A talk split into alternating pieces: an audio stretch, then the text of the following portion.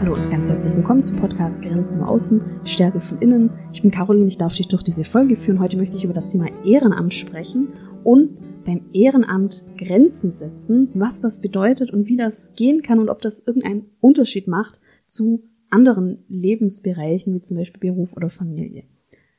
Wie komme ich auf das Thema Ehrenamt? Ich selbst führe ein Ehrenamt aus, noch gar nicht so lange. Ich glaube, ich bin jetzt im dritten Jahr. Und das hat für mich eine ganz besondere Bedeutung, dass ich dieses Ehrenamt machen darf.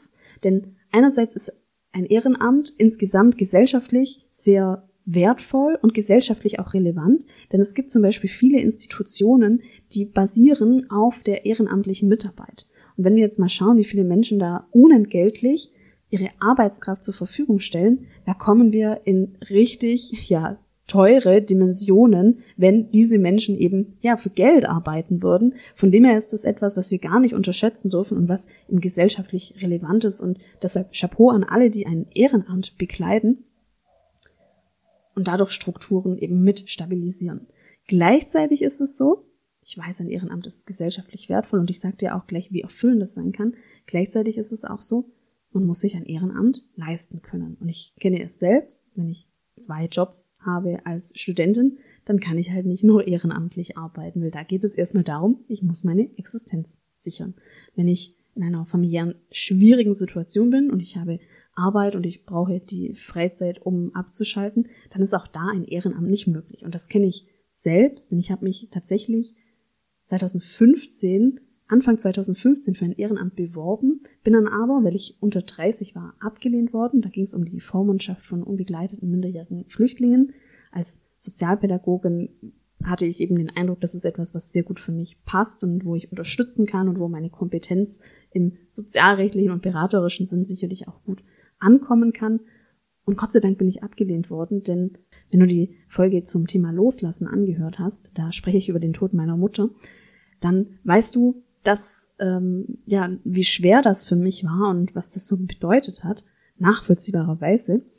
Und tatsächlich war es dann so, nachdem ich mich beworben habe, erst glaube ich sechs Monate später, war es dann eben klar, ihr Sterbeprozess setzt ein und ich bin ehrlich gesagt so froh, dass ich diese Vormundschaft nicht gekriegt hätte und nicht diese Verantwortung gehabt habe für dann zwei oder mehrere junge Menschen, weil ich wäre nicht in dem State gewesen. Und da siehst du, Ehrenamt, also wir müssen es uns leisten können finanziell und wir brauchen die emotionale Kapazität, um das zu haben. Und wenn wir im Überlebensmodus sind, und so war das meiner Meinung nach eben für mich 2015, 2016, dann ist da einfach nicht der Raum. Und dann ist das aber auch okay.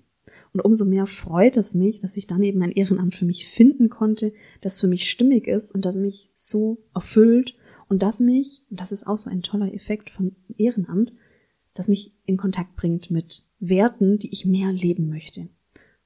Und jetzt verrate ich dir auch, wo mein Ehrenamt verortet ist. Und das ähm, überrascht dich entweder, weil du mir nicht auf Social Media folgst, oder aber du folgst mir auf Instagram unter Caroline mit C und Y unterstrich Litzbarski und guckst da ab und zu meine Stories, dann weißt du es nämlich.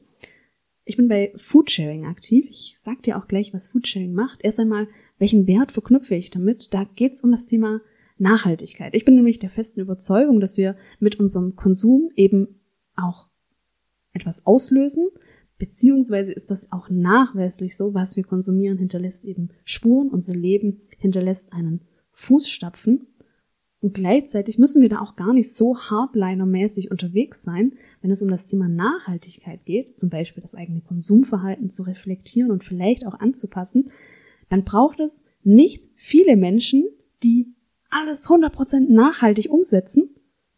Es braucht wenige Menschen, die ein bisschen was umsetzen. Und das ist etwas für mich, das gibt mir so unglaublich viel Energie und Kraft, dieses Wissen. Ich kann eben mit kleinen Sachen auch eine Wirkung haben. Und es muss jetzt nicht unbedingt 100% Hardliner-mäßig sein. Denn tatsächlich finde ich bei dem Thema Nachhaltigkeit, also vieles schaffe ich einfach nicht. Vieles ähm, ist, ist mir nicht möglich, vieles kann ich mir noch nicht vorstellen. Und was ja aber geht, ist eben diese Aktivität bei Foodsharing.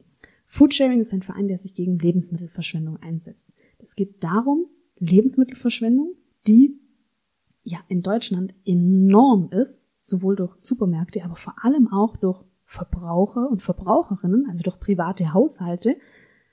Die Idee dahinter ist, dass die genießbaren Lebensmittel eben, ja klar, das sind Ressourcen, da steckt viel dahinter, auch in diesen Lebensmitteln steckt ja ein Fußstapfen sozusagen, auch wenn es dann kein Fußstapfen mehr ist, theoretisch.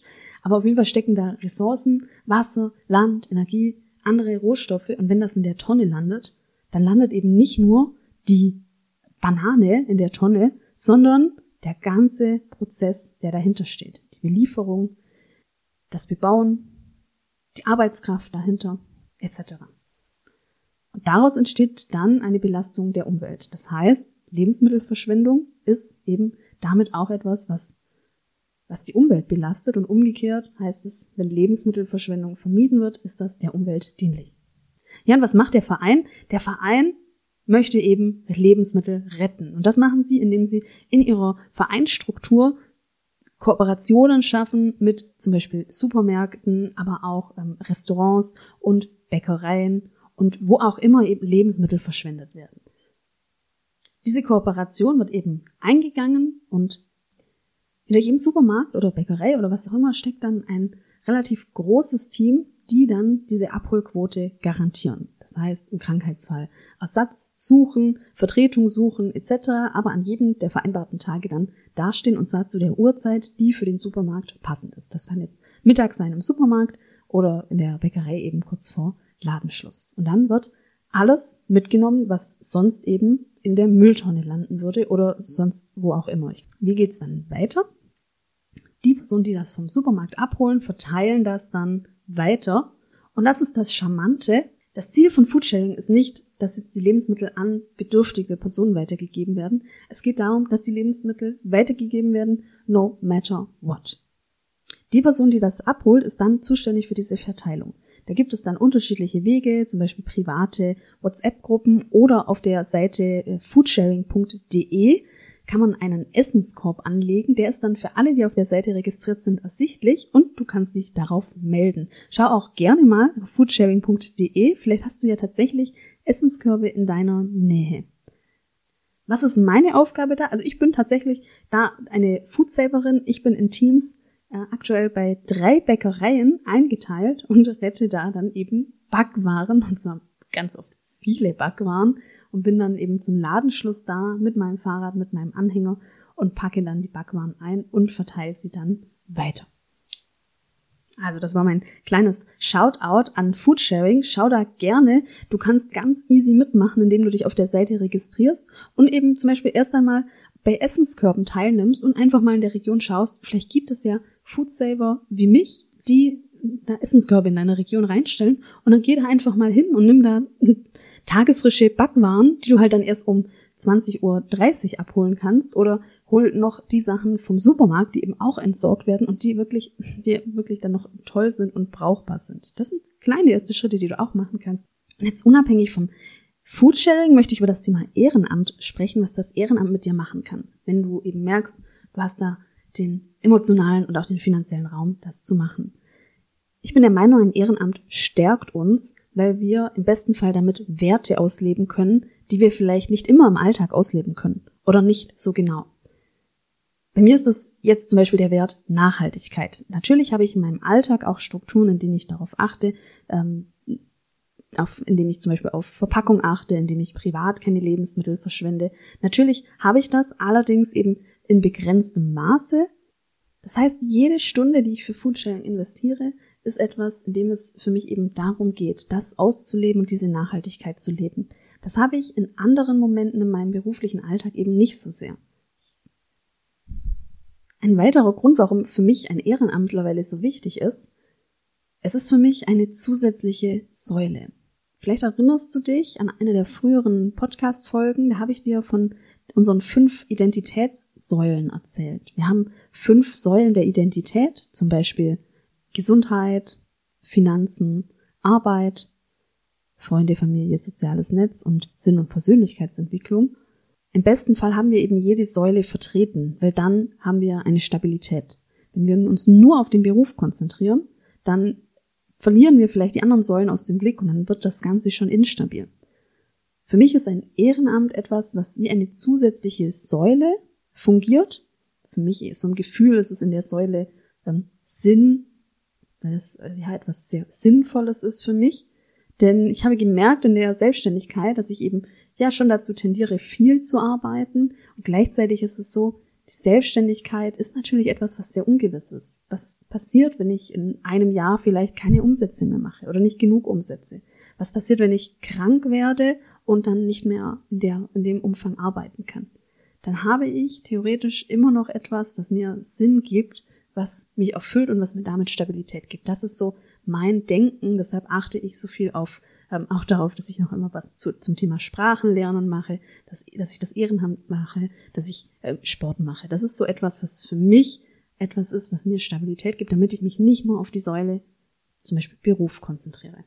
Jetzt hat Ehrenamt aber nochmal eine neue Facette und da kommt das Thema Abgrenzung ins Spiel. Ich habe nämlich bei mir gemerkt, durch das Ehrenamt, durch die Tätigkeit bei Foodsharing, habe ich ganz neue Grenzen kennengelernt und durfte ganz neue Grenzen setzen.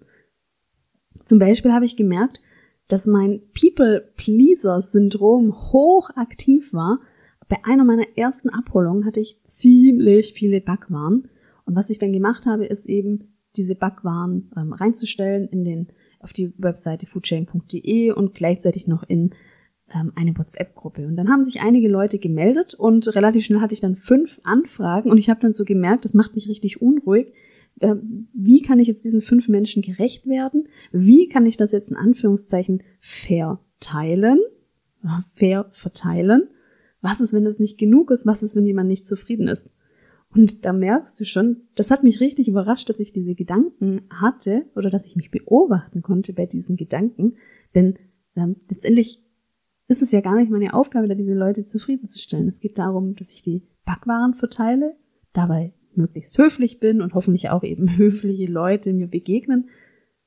Aber wenn jemand nicht zufrieden ist, dann hat das ja nichts mit mir zu tun. Ich kann halt die Backwaren jetzt auf fünf Portionen verteilen und dann ist es einfach so. Das war eine enorme Erkenntnis für mich und ich weiß noch bei dieser ersten Abholung, das war abends und am Vormittag war ich dann eben aktiv mit den Nachrichten und der Koordination und es hat mich richtig ja, nicht gestresst, aber ich weiß, es hat richtig viel Energie gezogen, zu wissen, jetzt kommt da die Person und hoffentlich passt es. Das war enorm. Und das ist etwas, das kannte ich von mir tatsächlich nicht mehr. Das People-Pleaser-Syndrom, das kenne ich auf jeden Fall und das begegnet mir immer wieder, aber in dieser Intensität, das war für mich neu da bin ich total dankbar für das Ehrenamt, weil ich mir da dann nach und nach eben auch ähm, angeeignet habe, dass ich, dass es völlig okay ist und dass ich das Bestmögliche mache und Backwaren verteile und dass die subjektive Zufriedenheit eben nicht meine Aufgabe ist. Ja, also das war so eine Ebene, was ich da so entdeckt habe, ganz konkret. Ähm, ein, etwas anderes, was auch sehr hilfreich ist und was mir auch in anderen Bereichen hilft, ist zum Beispiel ist es mittlerweile in dem Landkreis, in dem ich bin, so, dass ich glaube, dass es sehr viele Backwaren eben gibt. Es gibt viele Backwaren oder viele Bäckereien, die kooperieren mit Foodsharing und dementsprechend viele Menschen gibt es, die das verteilen und viele Backwaren gibt es dann, die auf, die im Landkreis dann sozusagen umsonst verteilt werden. Und da habe ich so gemerkt, ich vermute, es ist vielleicht so eine Übersättigung, denn wenn ich dann Backwaren mal reingestellt habe, dann war die Resonanz nicht mehr so groß. Und manchmal hatte ich dann eben über Stunden niemand, der sich gemeldet hat. Und dann ist es natürlich schon auch sehr spannend. Dann hast du da kiloweise Brot. Ich spreche von Mengen an Brot. Das ist nicht für uns essbar. Da dann in der Ruhe zu bleiben und kreative Lösungen zu finden. Ich glaube, das ist auch etwas, da hat es mir dann sehr geholfen, dass ich in meiner Selbstständigkeit sowieso immer wieder Lösungen finden darf. dass ich da dann gelernt habe, auch da ruhig zu bleiben. Und eine kreative Lösung war dann übrigens, dass ich, im, dass ich in der Nachbarschaft dann rausgefunden habe, dass es jemand gibt, der viele Hühner hat. Und diese Person hat mir dann mal hart gewordenes Brot abgenommen. Also es wäre so ein Beispiel für die kreative Lösung. Aber da ruhig zu bleiben, gelassen zu bleiben, wie es in anderen Situationen ja auch wäre, das habe ich dann eben auch nochmal neu gelernt in diesem Kontext. Und auch das ist etwas, was mir das Ehrenamt geschenkt hat, denn als Sozialpädagogin würde ich sagen, bin ich schon ziemlich krisenfest und krisentauglich und eigentlich kann mich gar nicht mehr so viel in meinem beruflichen Alltag schocken. Da siehst du aber, wenn man mal den Kontext wechselt, den Lebensbereich, dass es mich dann eben unruhig macht. Was mache ich mit diesem kiloweise Brot? Wer nimmt mir das ab? Und das ist natürlich auch toll. Wir bewegen uns in einem neuen Kontext, neuer Lebensbereich und lernen uns dann ganz neu kennen. Und eine andere Sache ist mir auch noch passiert, habe ich mich auch reflektiert, hatte auch eine spannende Erkenntnis. Da geht es um das Thema, wie schnell wir Menschen bewerten und auch verurteilen.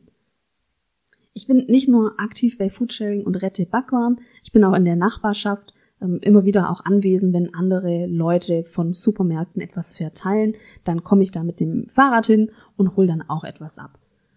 In einer Situation war es so, dass es eben ganz frisch vom Supermarkt Sachen gab, auch Sachen, die aus der Kühlung kommen. Und bei diesen, das heißt Essenskorb in der Foodsharing-Sprache, bei diesen Essenskörben ist es dann am besten, wenn sofort eben zehn Leute kommen, also wenn jemand die Sachen dann vors Haus stellt oder auf den Parkplatz und dann am besten gleich eben viele Leute kommen und alles mitnehmen, damit halt die Kühlkette nicht unterbrochen wird und das schnell weiterverteilt werden kann. Das ist eben auch das Thema bei Foodsharing. Manchmal haben wir etwas sehr zeitkritisches, zum Beispiel Sahnetorte, die halt doch schnell verteilt werden muss. So, was war in der Situation? ich habe mich an eine der Kisten gestellt und äh, Tomaten rausgefischt und habe dann gemerkt, rechts von mir kommt eine Frau mir sehr nahe und es hat sich für mich so angefühlt, als ob sie mich so ein bisschen wegdrängelt und dann auch schon in diese Kiste greift. Ich bin dann ein bisschen in den Abstand und habe gemerkt, das, das ärgert mich gerade und ich bewerte das jetzt gerade als unverschämt ähm, und warum hat sie es so eilig, etc. Also ich habe da gleich so diese Bewertungsprozesse gehabt, bin dann zurückgetreten, habe sie machen lassen und bin dann wieder zu den Tomaten gegangen. Und Gott sei Dank bin ich dann so 15 Minuten mit dem Fahrrad zurückgefahren und habe dann gemerkt, die Situation hat mich wieder erreicht. Und dann habe ich wieder gemerkt, ich bewerte da und ich verurteile diese Frau. Und dann während der Fahrradfahrt hat sich dann für mich so ganz viel gelöst und ich habe dann gemerkt, hey Moment, also ich kenne die Situation der Frau nicht Vielleicht hat sie nur 20 Minuten Mittagspause.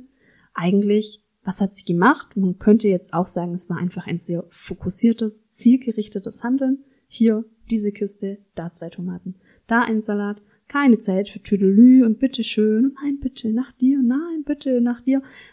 Und da habe ich gemerkt, hey, das ist völlig fein. Wir dürfen unterschiedlich sein. Es ist nicht schwarz und weiß. Dieses eine Verhalten, das kann in der einen Situation total hilfreich sein. Denn ich weiß zum Beispiel von mir, dieses immer mich zurücknehmen. Nein, bitte mach du. Nein, nach dir.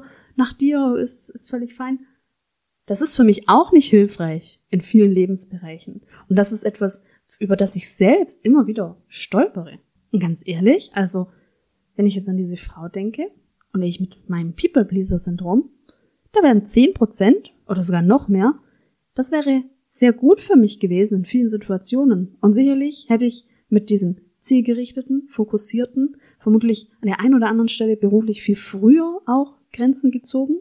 Da denke ich an eine sehr langanhaltende Verhandlung, die ich hatte in einer Arbeit bezüglich einer Weiterbildungsförderung. Das hat zehn Monate gedauert, bis ich da dann eine Zusage hatte. Und mit etwas mehr Fokus zielgerichtet und ein bisschen mehr auf den Tisch hauen, wäre das vielleicht schneller gegangen. Das waren so drei Beispiele, wie ich eben durch diese, diese neue Situation Ehrenamt, durch ganz neue Themen, mit denen ich in Berührung gekommen bin, mich nochmal neu kennengelernt habe und dadurch ja einerseits auch Abgrenzung gelernt habe und aber auch wieder so Grenzen gesprengt habe, weil es ist ja immer gut, wenn wir uns mal in anderen Lebensbereichen bewegen.